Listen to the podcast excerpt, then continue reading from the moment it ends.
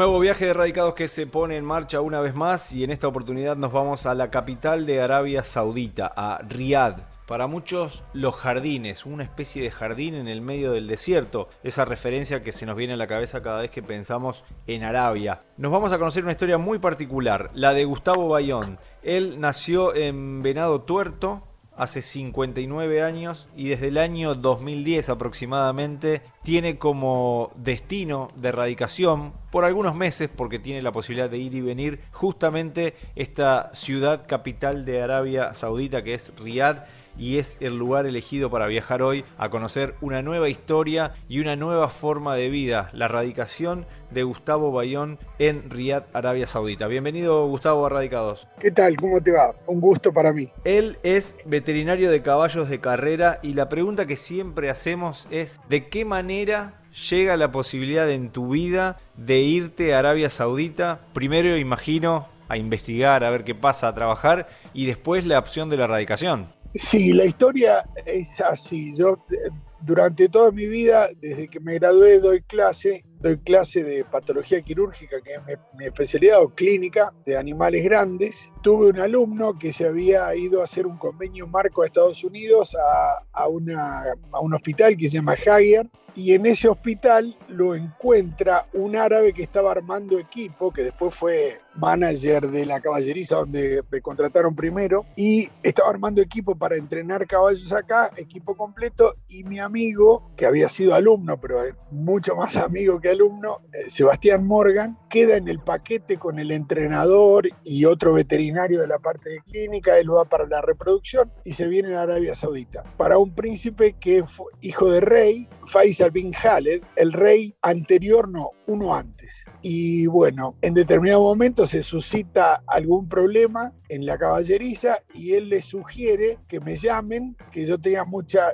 experiencia en el manejo de, la, de pérdida de performance. Me invitan, que todo tiene una connotación bastante graciosa de la forma que pasa, pero en definitiva me invitan, vengo un año a prueba y bueno, y así quedo con un vínculo ya de hace 12 años con ellos. Y Gustavo, ¿con quién fue esa primera persona que elegiste consultar, hablarle, mencionarle sobre esta posibilidad y si recordás qué fue lo que te dijeron, si era en aquel entonces una locura o te dieron para adelante.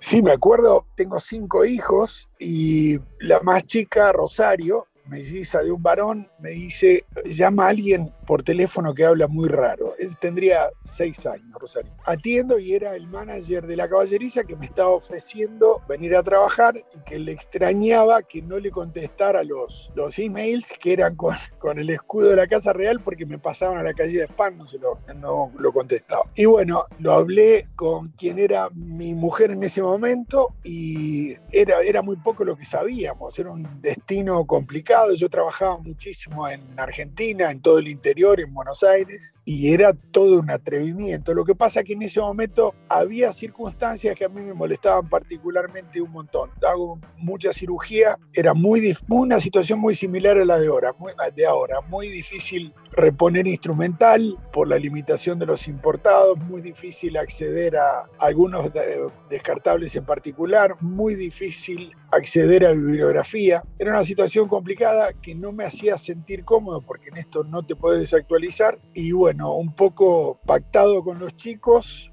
intenté y me vine para acá. Una linda, una linda experiencia sin dudas que debe tener un montón de anécdotas y demás. ¿Te acordás de, alguna metida de pata que hiciste a raíz de no conocer algo de las costumbres, algún protocolo a la hora de, compartir una mesa? ¿Alguna anécdota así que, que recuerdes de una metida de pata? Un montón, pero te digo una que me invita a comer un colega sirio con, mucho respeto y protocolo, por, ya me conocían, eso debe haber sido un año después de estar trabajando acá. Me invita a comer a la casa, que era una cosa bastante particular. Vi operarse un montón de cambios en Arabia. Cuando yo llegué acá, el fin de semana era jueves y viernes, las mujeres no podían manejar, tenían que tener sí o sí chofer, estaban obligadas a vestir de negro de cabeza a pies, parecían un alfil, con, con, la indumentaria que se llama Bahía particular. Eso fue cambiando los últimos cinco años, que después te cuento si querés. Pero bueno, me invitan a comer con mucho protocolo y por instinto y por distraído, cuando viene la mujer del veterinario sirio, intento darle la mano y me adelanto como para darle un beso y no la podía tocar. Así que pegaron una espantada a todos,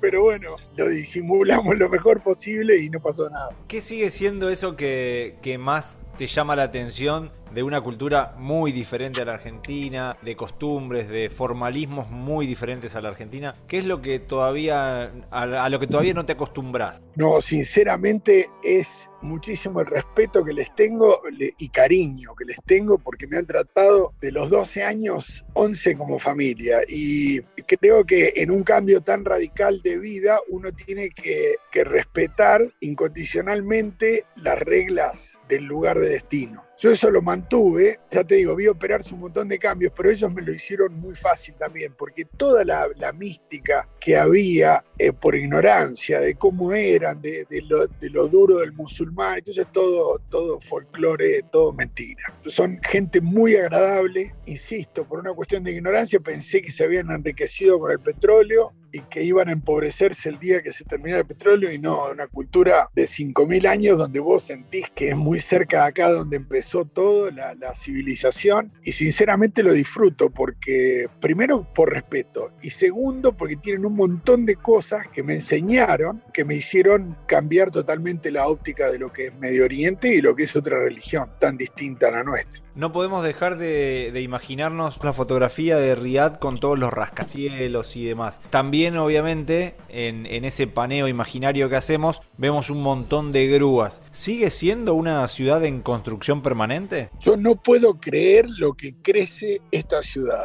No, no lo puedo creer. Por más que hace un montón que estoy acá, no me quita la capacidad de asombro, porque lo ves crecer, lo sentís crecer. Por ejemplo, yo vivo muy cerca de una avenida que se llama Airport Road. Y paralela a, la, a, esa avenida del aeropuerto que no había nada, vi crecer la universidad, una universidad monstruosamente linda para la mujer que es de la Amira, que es princesa Nura bint Abdurrahman, que debe tener 200 hectáreas de edificación y campus y etcétera, etcétera, yo eso lo vi crecer porque cuando vine no estaba. Y la calle paralela, que es Sumama Road, otra, otra calle que era completamente desierta, viajabas 17 kilómetros sin ver nada, hoy está totalmente poblada de lugares espectaculares. Es impresionante lo que crece Riyadh. Respecto de la composición de, de, los pobladores, ¿es verdad la brecha que hay de porcentajes entre locales y extranjeros sigue siendo bastante grande, bastante importante, más de 40% de extranjeros. O más, enorme. Sí, los tipos se sirven de, los profesionales que, les gustan. Por ejemplo, te lo cuento como anécdota. Yo trabajé para el segundo príncipe, príncipe que me contrata, es Prince Sultan bin Mohammed, dueño de Almaray, la empresa láctea más grande del mundo, impresionante. Yo trabajé para él seis años. Y, por ejemplo, ellos, cuando él inicia la empresa, era una quimera tener vacas de tambo acá. Y hoy es la empresa más grande del mundo. El tipo se sirvió de ingenieros agrónomos y veterinarios neozelandeses, administradores irlandeses, todo lo que, lo que les confirió el know-how como para manejarlo con la solvencia que hoy tienen. Los invito a ver a vos y a tu audiencia lo que es Almaray. Se escribe así, A-L-M-A-R-A-I. Es impresionante, impresionante. Y es una muestra de cómo se manejan los tipos. Se sirven del extranjero para todo, no estoy hablando solamente de profesionales. Tenían poca capacidad para resolver el tema de la atención diaria de los caballos eh, en general. Y bueno, la mayoría de, de los peones de las caballerizas son de Bangladesh o de la India o de Filipinas. Y para darte una idea, un peón, un capataz de una caballeriza que trabaja para mí, gana más que el hermano médico en Bangladesh. O sea, nada es casual.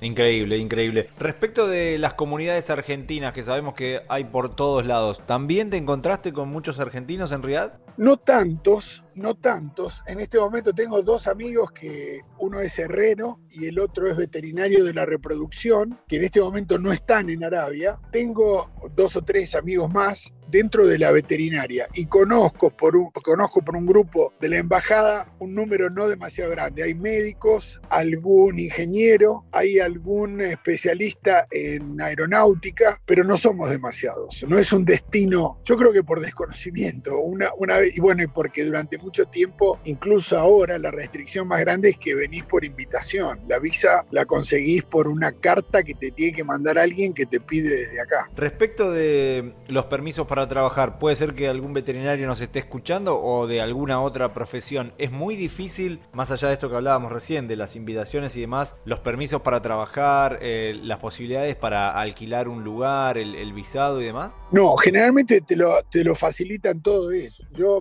en mis contratos figura la movilidad, la casa, que se llaman eh, los lugares donde se albergan extranjeros, se llaman compounds, son muy lindos, son como barrios cerrados para extranjeros. Normalmente tu empleador se encarga de todo eso. Y ya te digo, la limitante más grande es que te tienen que invitar. No es un lugar donde lamentablemente podés venir. Es como Dubái. Dubái está a 800 kilómetros, mucho más chico que Arabia Saudita. Para ubicarlos en dimensión, Arabia Saudita es prácticamente igual a Argentina en superficie. Y en volumen poblacional, volumen demográfico, muy parecido también. Debe haber 40 millones acá pero todo, todo es por invitación. Es lo mismo que Dubái. Vos podés presentar tu currículum y tener suerte y te pueden invitar, pero, viste, no es, bueno, como está el mundo ahora, el mundo está enrarecido. Yo tengo una hija, yo tengo una hija médica en Holanda que revalidó el título en Holanda, un lugar dificilísimo para acceder. Ella accede porque su marido es holandés, pero el mundo está complicado para, lamentablemente, para algunos destinos en particular y para algunas, algunos trabajos en particular. Pero no es imposible, necesitas a alguien que te vincule. Claro, eh, la, globalización tiene también esas, esas pequeñas trampas o esas dificultades que, no todos detectamos. Si pensamos en, el viaje largo, por cierto, y esta frecuencia que, vos tenés para volver a la Argentina, para estar cerca de tu familia y demás,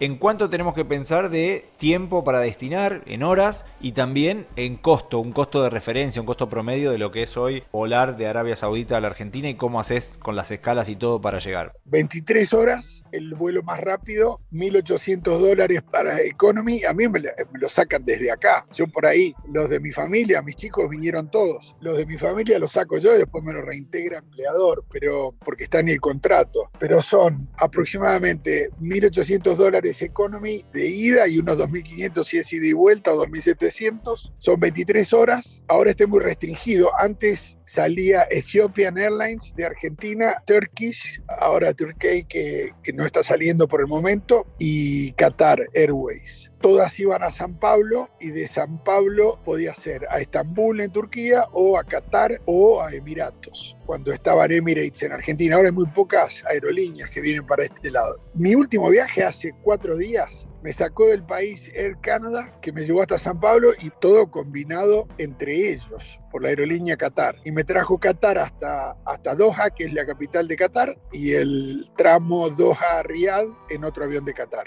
Toda una travesía, por cierto. No podemos eh, obviar las preguntas que, nos hacen rememorar y pensar y demás. ¿Se extraña mucho la Argentina y, y qué es lo que más se extraña? Afectos afectos. El resto, eh, no. El resto, no. Sí, por ahí, afectos. Familia, amigos. La gente me pregunta muchísimo qué comés, cómo comés. O comés lo que querés. Comés, eh, nosotros tenemos una posición argentina un poco extrema. Nos parece que el mundo termina ahí, termina en, el, en el Atlántico. Y no, acá si te querés ir a comprar un, y hacerte un asado de costilla o un mondongo que se llama camumía o lo que tengas ganas, vas, lo compras y te lo cocinás. Y después alguna costumbre en particular, un picado de fútbol, no es mi caso, pero un picado de fútbol se hace los, los indios, me refiero, no digo hindúes porque no es una cuestión de religión, la gente de la India, los indios, ya sean hindúes o, o cristianos o musulmanes, hacen un picado de fútbol o juegan cricket, te integras, ¿no? Yo lo que extraño son los afectos. Después, para el resto, me cambió mucho el haber estado tanto tiempo fuera. Tuve la suerte de vivir en Italia también, pero me cambió mucho, ¿no? Cosas materiales no te, no te digo que las minimizo, pero le doy la importancia que realmente tienen. Claro, son herramientas para, para hacer la vida más fácil, son tienen utilidades, tienen utilidades para facilitarte la Exacto. vida, pero ¿es realmente Arabia Saudita un país con tanto lujo y tanta ostentación? Yendo a un ejemplo de las carreras de caballos, la carrera de caballos más importante del mundo se corre en Arabia Saudita, la Saudi Cup, y entregó este La más cara, 20 la más cara, sí, 20 millones de dólares. Eh, sí, indudablemente hay una competencia grandísima, tácita, nadie habla de eso con Dubai, que tenía antes la Dubai World Cup, que era la carrera más cara y un poco la, que definía aspiraciones del turf. Mohammed bin Salman, el hijo del actual rey, Bin es hijo de. Salman es el actual rey de acá, hijo de King Abdulaziz, que era el rey original. El que creó Saudía es, Arabia Saudita es un reino de los que tienen el nombre de los que lo crearon. Era King Abdulaziz al Saud. Bueno, tuvo un montón de hijos, cuarenta y pico de hijos, cuando, cuando el podían tener más mujeres que hoy, que pueden tener máximo cuatro, y los ocho reyes que hubo hasta ahora fueron todos hijos de King Abdulaziz, que con Lorenz de Arabia y otro señor más de acá, Abu Bakr, armaron el reino de Arabia Saudita. Bueno, este rey, eh, perdón, en este momento el rey no está tan activo como está el hijo, que es Mohammed bin Salman. Y bueno, él es el que tiene una puja interior con que Arabia Saudita sea más brillante que Dubái, que es un lugar muy chico y para turismo. Una pelea de, una pelea de gigantes se, se da por lo que nos contó. Sí. ¿Tu experiencia en Arabia Saudita tiene fecha de vencimiento? ¿Hay algún otro destino en, en tu cabeza? ¿Algo que te llama la atención? ¿Curiosidad por radicarte en otro lugar? ¿O seguirás con esta especie de, de erradicación mixta entre Argentina y Arabia Saudita? Tuve dos ofrecimientos de Japón que decidí no hacerlo. Eh, no, yo creo que estoy más cerca de volverme que, que, y con algún ofrecimiento argentino de docencia que de quedarme mucho tiempo más. Extraño a los afectos, justamente. Si bien me lo hacen bastante fácil, te cansa tanto, tanto viaje y tanta presión. Aparte, la presión existe. Estoy en un lugar que nunca me hubiese imaginado estar con respecto a las responsabilidades, pero son grandes, grandísimas. Y me quedaré un par de años más y me vuelvo. Cuando cumpla 61, 62 me voy a volver